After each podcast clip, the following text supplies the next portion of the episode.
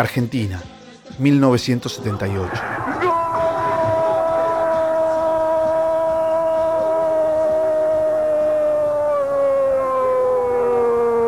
Argentina 3, Holanda 1.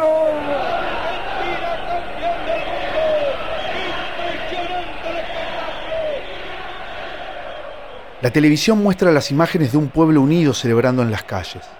De la mano de César Luis Menotti y el matador Kempes, la selección de fútbol acaba de ganar su primera Copa del Mundo. A menos de un kilómetro y medio del estadio de River, el pelado Jaime Dri piensa cómo escapar. Señora. Mientras sea desaparecido, no, no puede tener ningún tratamiento especial. Es un incógnito, es un Día de desaparecido. júbilo para No tiene país, no está. la nación argentina. Muerto en vivo, está desaparecido. Hace dos años que el país está gobernado por una dictadura militar. Hace seis meses que el pelado fue secuestrado en Montevideo.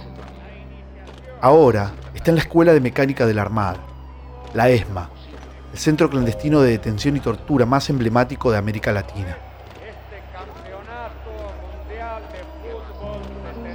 Y dos cosas las tenía claras. Que para luchar por la liberación había que estar dispuesto a dar la vida. Y segundo, que todo prisionero político tiene la obligación de fugarse.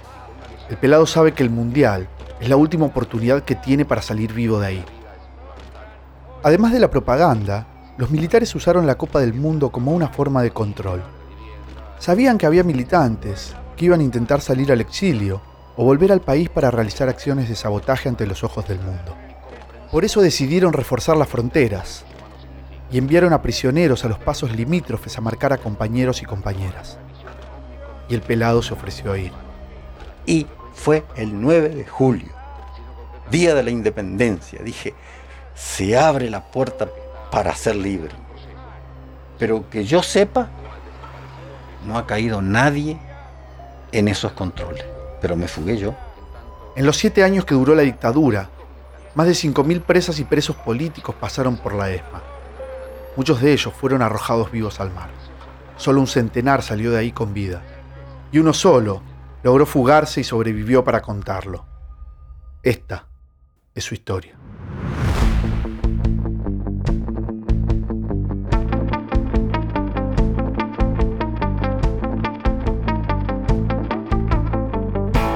Desde el momento en que una persona cae presa, tiene un solo objetivo.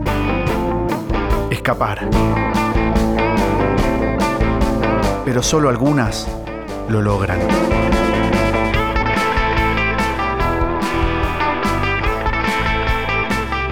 Anfibia Podcast presenta Fugas.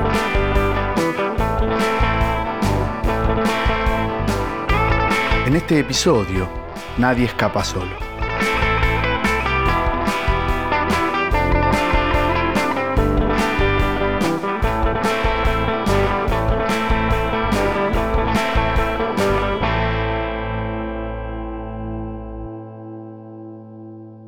Mi nombre es Jaime Dri, nacido en el pueblo de Chajarí, provincia de Entre Ríos, República Argentina. El linaje familiar del pelado está atravesado por la historia política de la Argentina y la supervivencia.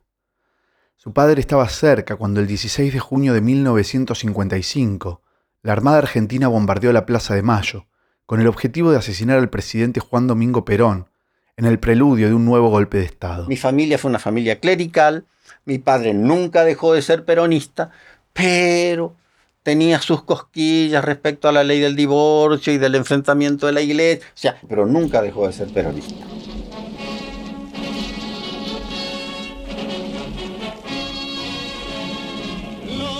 Por herencia, elección y contexto histórico, el pelado se hizo peronista. Su militancia más activa comenzó en la época de formación universitaria, lejos de su Chajarí natal. Estudió en la Universidad del Nordeste, en la ciudad de Resistencia, Chaco, donde se graduó de contador y comenzó a militar en el Partido Peronista Auténtico. En 1973 fue elegido diputado provincial en Chaco en una lista del Frente Justicialista de Liberación Nacional, el Frejuli, que había llevado a Héctor Cámpora al poder después de casi 18 años de proscripciones al peronismo. El pelado duró tres años en el cargo. Se comunica a la población que a partir de la fecha el país se encuentra bajo el control operacional de la Junta Militar. El 24 de marzo de 1976, un nuevo golpe militar derrocó a todas las autoridades constitucionales nacionales y provinciales. Con el golpe, se puso en marcha un aparato de represión ilegal, persecución, tortura y desaparición de personas.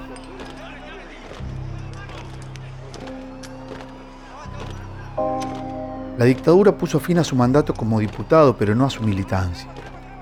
En 1977, el pelado se integró al Consejo Superior de Montoneros, la guerrilla más importante del país. No era de los llamados fierreros, esos que estaban en las acciones armadas. El papel mío de Montoneros, yo era político, yo no era militar. Y además nunca este, ejercí ningún tipo de violencia. Los represores ya lo tenían marcado.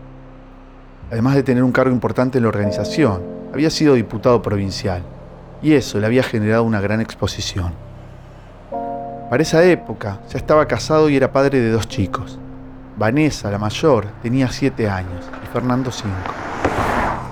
Para poder escapar de los militares y de la policía, la familia entera se movía de provincia en provincia. Paraban en casas de amigos, parientes o de otros compañeros de la organización. Prácticamente era cambiar de casa permanentemente y a veces salir e ir a vivir una pensión, alquilar una pensión, vivir tres, cuatro días, después buscar una casa.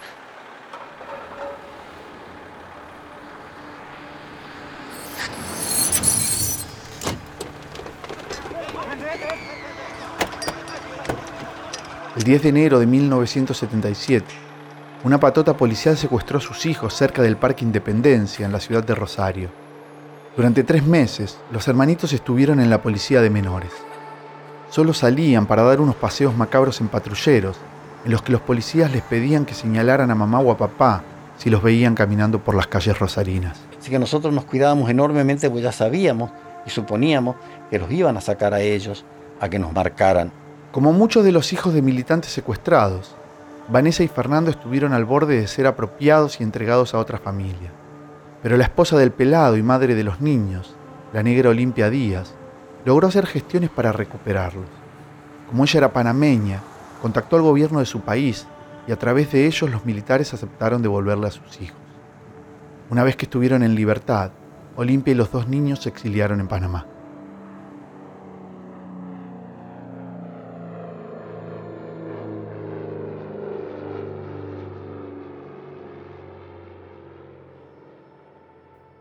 El pelado dudó. El clima político en el país era cada vez más áspero. Muchos de sus compañeros habían sido secuestrados, torturados y desaparecidos. La idea de irse del país con su familia estaba en su cabeza, pero la organización tenía otros planes para él.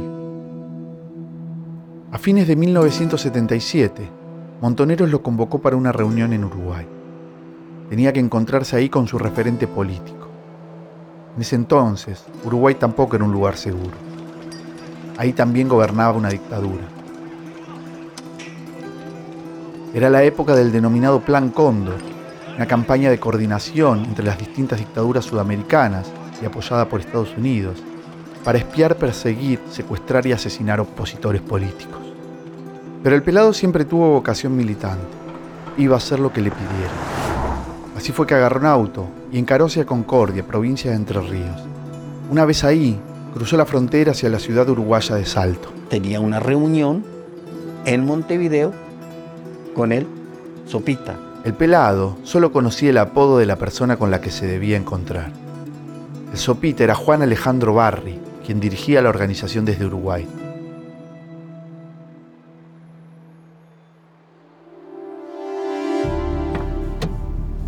El pelado y el sopita se encontraron el 15 de diciembre de 1977 a las 2 de la tarde en un restaurante de Montevideo y se subieron a una Mejari roja. El sopita se sentó frente al volante. En el asiento de atrás, el pelado agachó la cabeza y cerró los ojos. Era parte de las medidas de seguridad de rutina. Nadie podía saber el camino que lo llevaba a la casa de un compañero o compañera. Así, en caso de ser detenido y torturado, los demás seguían a salvo. Durante media hora el Sopita y el Pelado viajaron por la ruta que bordea el río de la Plata. Cuando estaban cerca de la playa Shangri-La, un auto se les cruzó por delante y otro los chocó de costado. Casi en simultáneo comenzó la balacera. Es que nos chocan el auto, nos tumban. Yo no sé, eh, creo que él salió por arriba mío, yo salí no sé cómo, no sé para dónde agarró él. Y yo empecé a correr, Los hombres bajaron del auto y los persiguieron a los tiros. casi me caigo en un baldío que había, corriendo, y después me dieron en las dos piernas, en la pierna izquierda y la pierna derecha. La pierna derecha era para realmente quebrarme, pero afortunadamente el balazo pasó por el costado y me quedé con los huesos enteros. Y ahí caí, Herido en una pierna, el pelado alcanzó a correr hasta el umbral de una casa. Ahí lo atraparon. me ponen capucha, me tiran al piso, uno me pone las patas encima, me aprieta, qué sé yo, salía. No demoramos mucho tiempo, llegamos a una casa. El Sopita no sobrevivió a la balacera, pero eso el pelado recién lo sabría mucho tiempo después.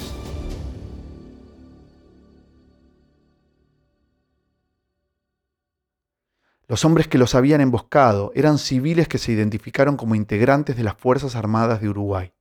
Se trató de una operación binacional en el marco del Plan Cóndor, en la que participaron militares argentinos y uruguayos.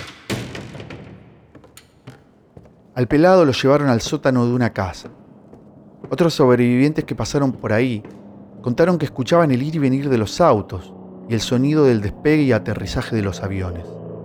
Al parecer, estaban cerca del Aeropuerto Internacional de Carrasco, en un centro clandestino de detención conocido como el Castillo de Carrasco. Tortura va, bajaban, nos bajaban con un sótano, tortura, subir, bajaban, tortura. Uno estaba molido, cansado, no importa. En ese sótano el pelado conoció el impacto de las descargas eléctricas.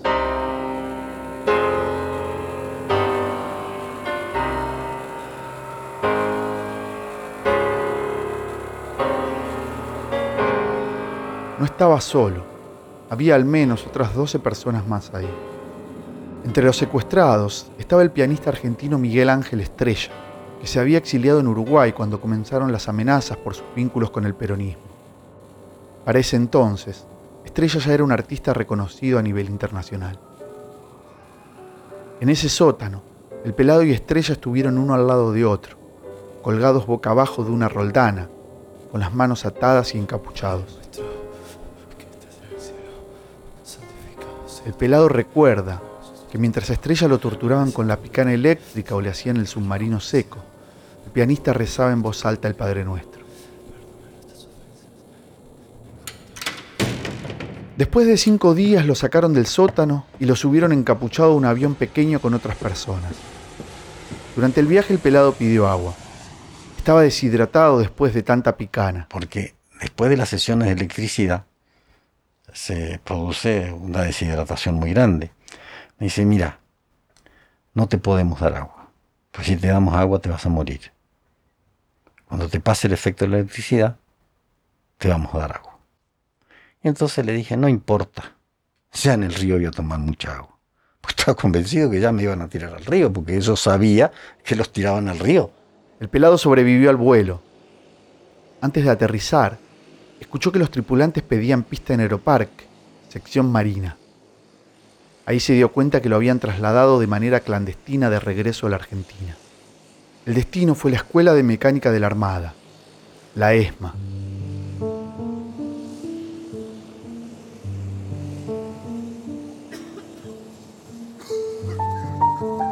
En las 17 hectáreas del predio funcionaba el centro clandestino de detención más grande del país y el más emblemático de Sudamérica. Se calcula que por ahí pasaron unos 5.000 presos políticos que fueron torturados y muchos de ellos arrojados vivos al mar. Apenas un centenar salió con vida. Dentro del predio estaba el casino de oficiales, un edificio de cuatro pisos donde vivían los marinos y también alojaban a los detenidos desaparecidos. El principal lugar de reclusión estaba en el tercer piso. Lo llamaban capucha. Ahí las personas permanecían aisladas en cubículos que eran como pequeñas cuchas de 2 metros de largo por 70 centímetros de ancho. En ese lugar pasaban los días tiradas sobre colchones, esposadas de pies y de manos, con una capucha o antifaz de tela en la cara. En el encierro y la oscuridad absoluta, los detenidos agudizaron otros sentidos que les permitieron ubicar dónde estaban. Podían escuchar los motores de los autos que llegaban desde Avenida del Libertador, el sonido del tren, los aviones que despegaban y aterrizaban en Aeroparque, el ruido del recreo de los alumnos de una escuela vecina. Es que la ESMA estaba ubicada en el barrio porteño de Núñez, a muy pocas cuadras del estadio del club River Plate, que al año siguiente sería la sede principal del Mundial de Fútbol.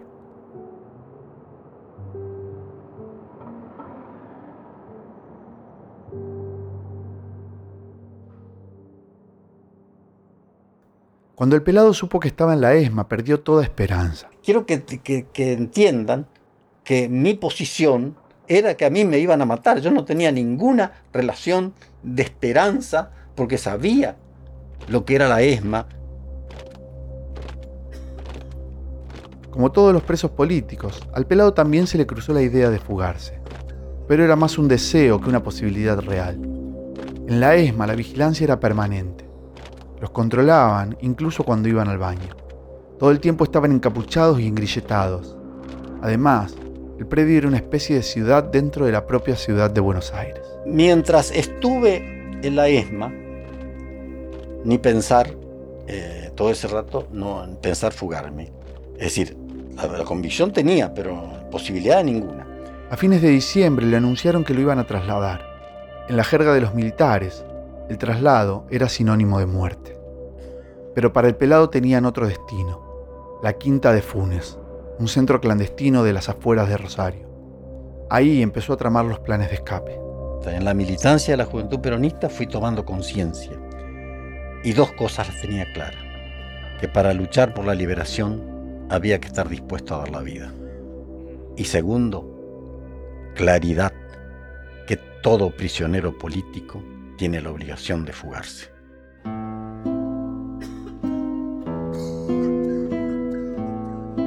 En la Quinta de Funes había 14 detenidos, entre los que estaba el jefe montonero Tulio Tucho Valenzuela y su compañera Raquel Negro.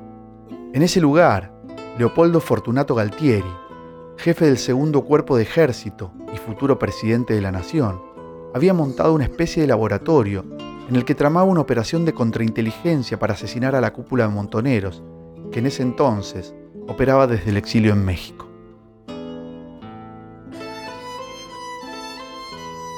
El pelado llegó en medio de esa maniobra a la que los militares habían llamado Operación México. A Tucho le habían dado la tarea de ir a México a infiltrarse entre la cúpula montonera, pero él tenía otro objetivo. Les hizo creer a los militares que iba a colaborar con ellos. Una vez en México se escapó. En una conferencia de prensa histórica, denunció lo que estaba pasando en el país. Habló de los secuestros y las torturas a las que eran sometidos los detenidos. A partir del relato que le había hecho el pelado, también pudo contar lo que estaba pasando en la ESMA. Tucho sabía que esa decisión ponía en riesgo la vida de su mujer y del hijo que esperaban. Pero Raquel también había formado parte de ese plan y asumió las consecuencias. En marzo de 1978, en una sala de guardia de Paraná, parió dos mellizos. Una nena que fue dada en adopción y un nene del cual nunca se supo su paradero. Hoy, Raquel continúa desaparecida.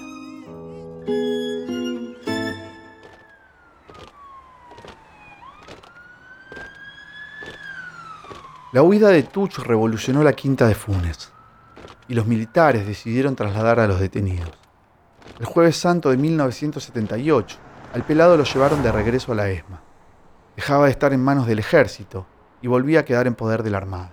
A todos los otros los fusilaron, los mataron uno a uno. Y se ve que dijeron, uno, ¿qué hacemos? Y habría que devolvérselo a Macera porque es, es, es a trofeo de Macera. El almirante Emilio Eduardo Macera era el jefe de la Armada. Integraba la junta militar que gobernaba el país, junto a Jorge Rafael Videla y Orlando Ramón Agosti. Por eso el ejército no podía fusilarlo. Así que increíble, la Marina me salvó. Estoy vivo acá, porque si no me iba junto con todos los otros compañeros. Entonces cumplieron los pactos entre ellos de devolverme a mí, al prisionero de Macera, lo devolvieron. El pelado volvió a la ESMA.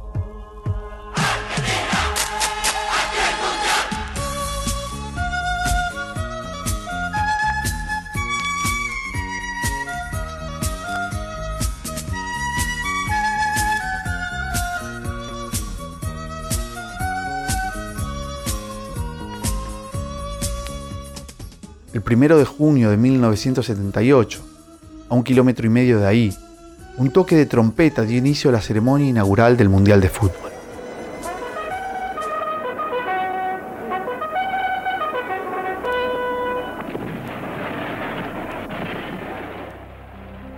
Esa tarde sonaron marchas militares. Hubo sueltas de globos, desfiles, y miles de adolescentes realizaron ejercicios de gimnasia en representación de los 16 países participantes. El Mundial 78 fue un escenario de disputa política y comunicacional. Para los militares era la oportunidad para revertir la mala imagen internacional por las denuncias de violaciones masivas a los derechos humanos. Para las madres de los desaparecidos y las organizaciones de derechos humanos también era una oportunidad, quizás una de las pocas que tenían para contarle al mundo los atroces crímenes de la dictadura argentina. Dónde están nuestros hijos, vivos o muertos. Angustia porque no sabemos si están enfermos, si tienen frío, si tienen hambre. No sabemos nada. Y desesperación, Señor, porque ya no sabemos a quién recurrir. Los militares decían que las denuncias eran parte de una campaña anti-argentina. Desde hacía un tiempo los servicios secretos trabajaban para evitar posibles boicots durante el Mundial. Una de las principales medidas había sido reforzar las fronteras. Sabían que había militantes que iban a intentar salir o volver al país para realizar acciones de sabotaje. Para eso los militares utilizaron a los propios secuestrados, a los que llevaban a las fronteras a lanchar, es decir, a marcar a compañeros y compañeras militantes. Cuando se enteró, el pelado se entusiasmó y propuso que lo mandaran a él, no para ir a marcar compañeros. Pensaba que esa podría ser la única posibilidad que tenía de salir vivo de la E. Da para Kempes, ataca Mario, se acerca al área, va a entrar dentro del área, se la llevó, entró Bertoni, giró, gol, gol.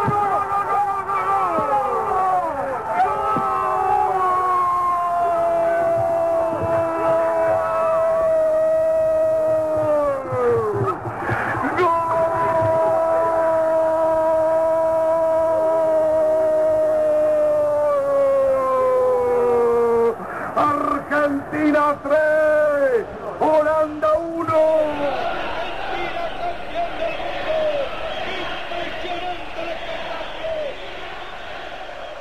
El 25 de junio de 1978, Argentina le ganó 3 a 1 a Holanda y se consagró campeón del Mundial por primera vez.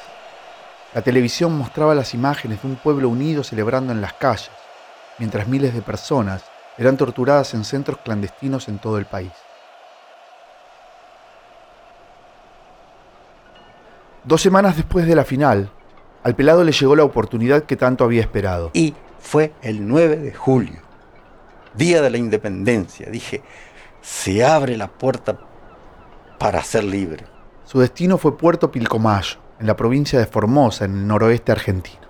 Lo asignaron a uno de los tres puestos de control que había en la margen del río Paraguay y le dieron la misión de vigilar la salida de las lanchas y las balsas. Yo veía chiquitos cargando bolsas de cebolla, acarreando, chacataca, corriendo.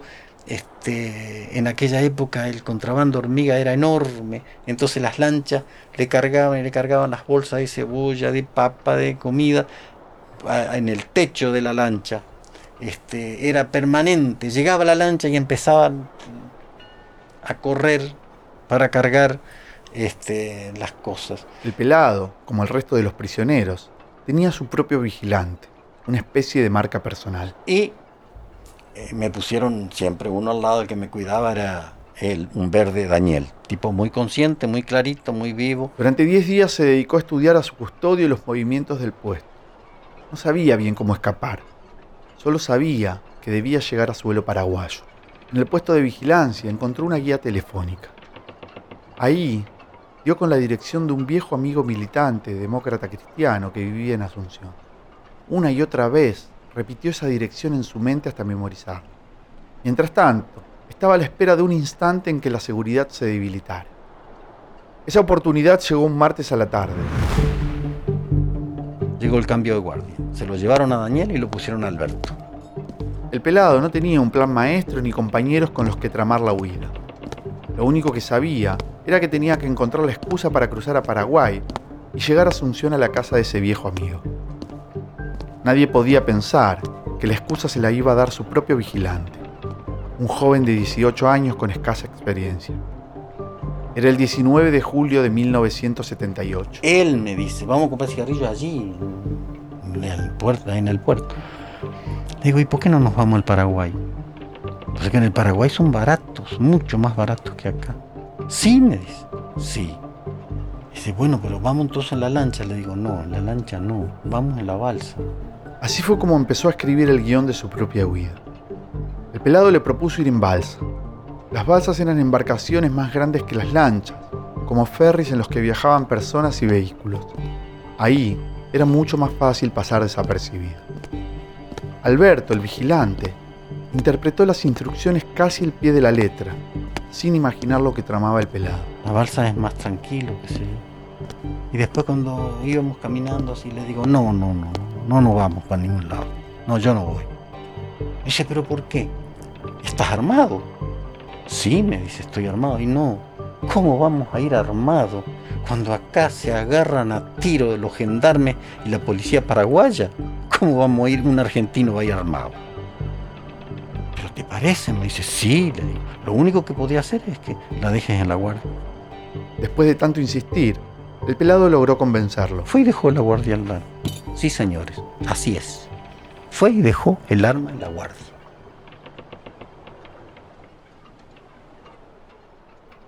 La ruta de escape comenzaba a allanarse. Los dos hombres subieron a la balsa.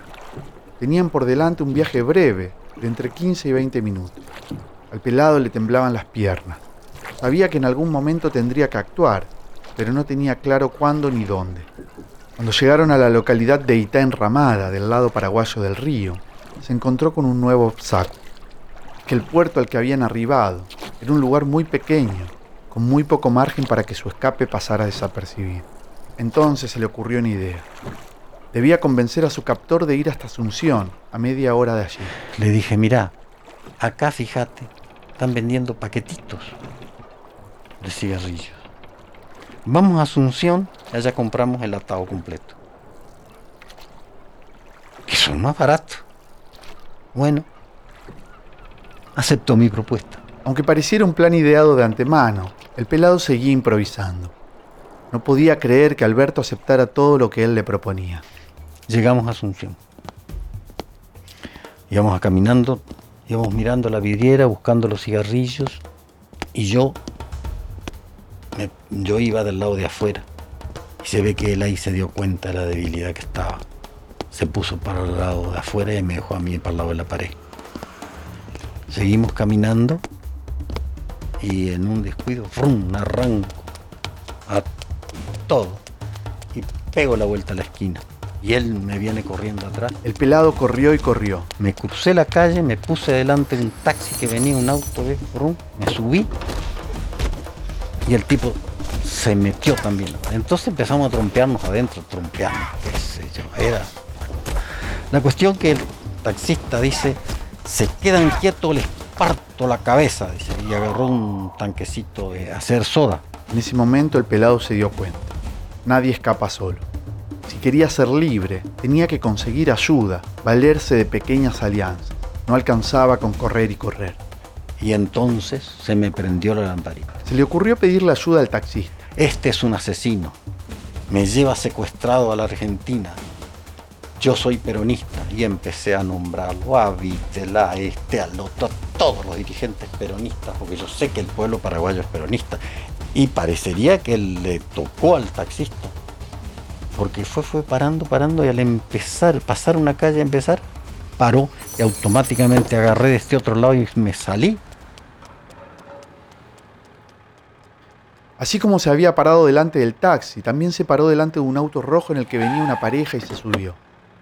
Les dijo que había tenido un accidente, que necesitaba llegar a la dirección que había memorizado. Y el tipo dice, mire, esa calle yo no la conozco. ¿no? Agarró, pum, pum, paró frente a una policía. La mierda. La muchacha quedó adelante, yo me quedé atrás. Dije, ¿qué hago? ¿Salgo a correr o espero? Salgo a correr, me delato. Y se viene el muchacho solo. Me dice, mire, la policía no conoce esa calle. Ja, No, señor, no se preocupe, le agradezco mucho, yo ya había salido ya. El pelado debía moverse rápido. Estaba prófugo en Asunción, en plena dictadura militar de Alfredo Stroessner.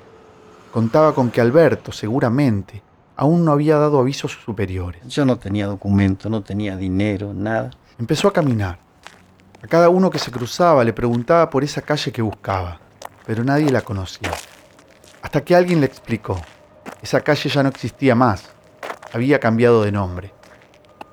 Después de hora de dar vueltas y vueltas, finalmente llegó hasta la dirección que había encontrado en la guía telefónica. Llego, encuentro la esquina, le digo, de la familia tal.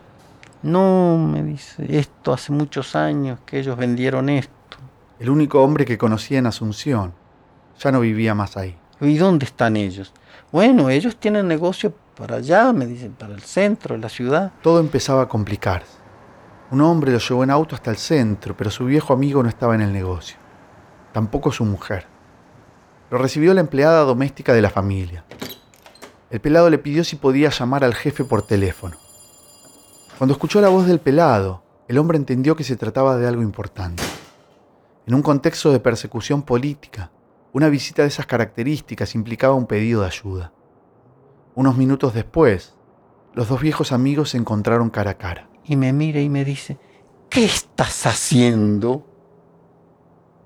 Así asustado, le dije, vení, y lo senté yo en su sala. Le dije, vení, sentate. Me acabo de fugar.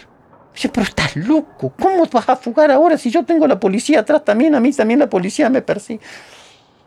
Digo, mira, lo único que te digo es que me ayudas o me ayudas. Porque yo no elegí la hora ni la fecha cuando me fuego. El hombre le preguntó qué necesitaba. El pelado le pidió una camisa nueva y un sombrero, y se subieron al auto. Llegamos a una casa, una casa que... Esto parece una iglesia, pero no, no tiene nada. Me dice, sentate aquí. Se fue, demoró como media hora. Y vino llegando, tum, tum, tum, venía acompañado. Y me dice, este, Monseñor Ismael Rolón. Ismael Rolón era el arzobispo de Asunción, un obispo salesiano, defensor de los derechos humanos, que apoyaba la lucha de las ligas campesinas y había enfrentado a la dictadura de Stroessner. El arzobispo sabía dónde resguardar al fugitivo. Lo llevó al seminario arquidiocesano de Asunción y dio la orden de que el propio rector del seminario lo alojara en su pieza. Le iban a dar la máxima protección posible. El pelado se quedó dos semanas ahí, Mientras tanto, su amigo le avisó a su esposa para que pusiera en marcha la salida del país. Olivia seguía viviendo con sus hijos en Panamá. Ella se contactó con Omar Torrijos, jefe de Estado de la dictadura que gobernaba en ese entonces el país. Torrijos instruyó a su embajador en Paraguay para que se ocupara del pelado. El embajador fue a buscarlo él mismo en persona y lo subió a un auto diplomático con custodia. Juntos cruzaron a Foz de Iguazú, en Brasil, y de ahí tomaron un vuelo a Río de Janeiro. El destino final era Panamá.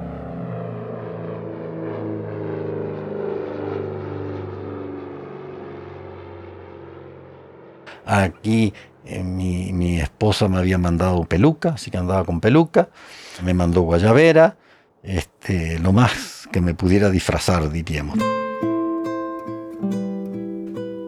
Jaime el Pelado Drino lo sabía pero con esa peluca y esa guayabera que le había preparado limpia, a los 36 años pasaba la historia política argentina como el único de los detenidos que se fugó de la ESMA y sobrevivió a la dictadura.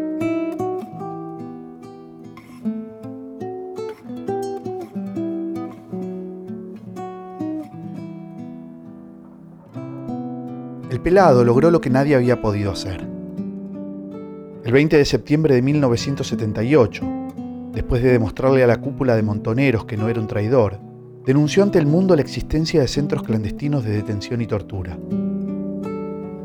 Su historia quedó plasmada en el libro de Miguel Bonazo, Recuerdos de la Muerte.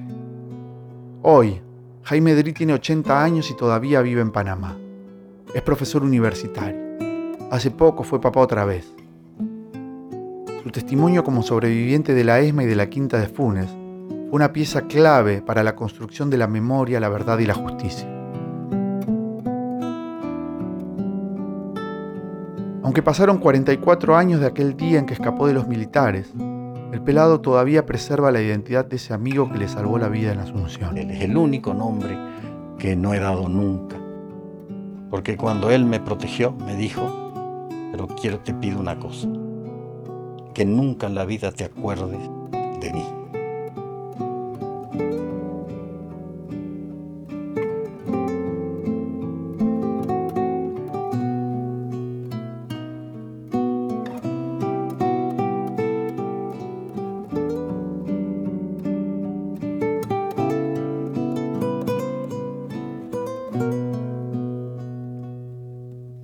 Es una producción original de Amphibia Podcast. Narración, Sebastián Ortega. Guión, Florencia Alcaraz y Sebastián Ortega. Producción general, Sebastián Grandi. Diseño de sonido, Mateo Corrá. Diseño de portada, Federico Mercante. Comunicación, Vera Ferrari.